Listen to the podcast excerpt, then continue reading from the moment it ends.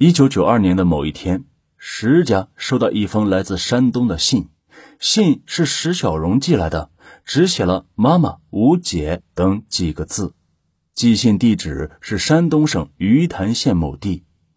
当时，石小荣的妈妈和几个姐姐感到非常惊奇：六妹明明已经死了呀，怎么会来信呢？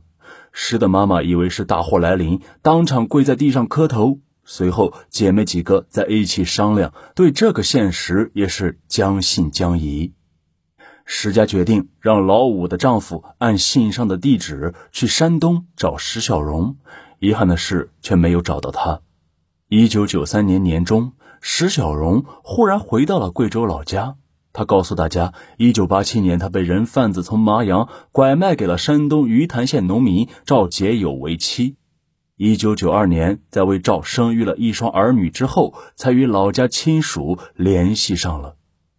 回到家后，石小荣听说了滕兴善的冤情后，被惊呆了。他没想到自己竟然给一个幸福的家庭以致命的毁灭呀！他辗转向滕家的人表示，自己呀确实不认识滕兴善，更谈不上与他有什么暧昧关系。他还明确要求当地法院撤销当年关于他与藤兴善有暧昧关系且已被藤杀害的错误判决，并给予名誉损害赔偿。但这一切却是如石沉大海。石小荣已经被杀害，这在当地是人人皆知的事情。贵州当地公安机关也早将其户籍做了死亡注销处理。然而几年后，石小荣又重新出现，再次到派出所上了户口，办理了身份证，并改名为石小荣。哎，是从那个大小的小改成了春眠不觉晓的晓。二零零二年，石小荣在贵州省清镇市与刘某结婚，次年生下一女孩。后来因为丈夫贩毒，被贵州女子劳教所劳动教养。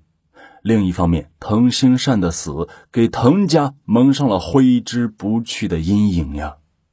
在学校，很多不懂事的孩子都向滕兴善的两个孩子滕燕、滕辉吐口水，骂他们的父亲是杀人犯。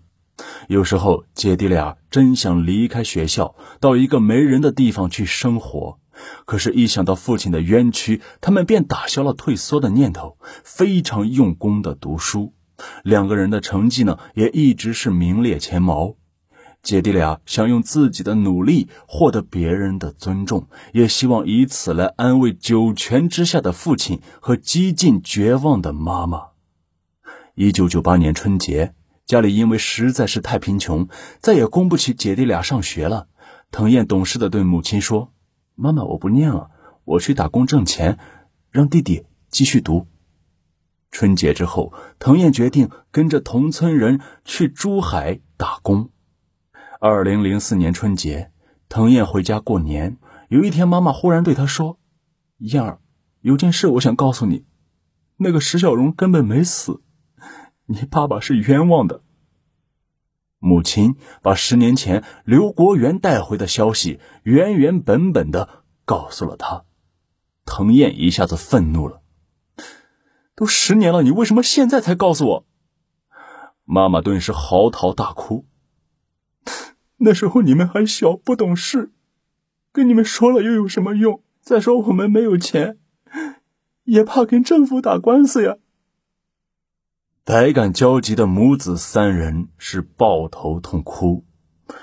春节过后，滕燕立即请律师，决定为父亲洗刷罪名。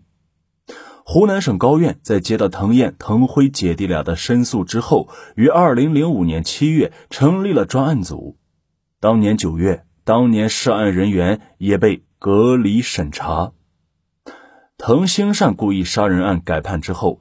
当年办理该案的主要负责人员相继受到了处分，滕燕、滕辉姐弟俩获得了国家赔偿款和补偿款，共计六十六万元。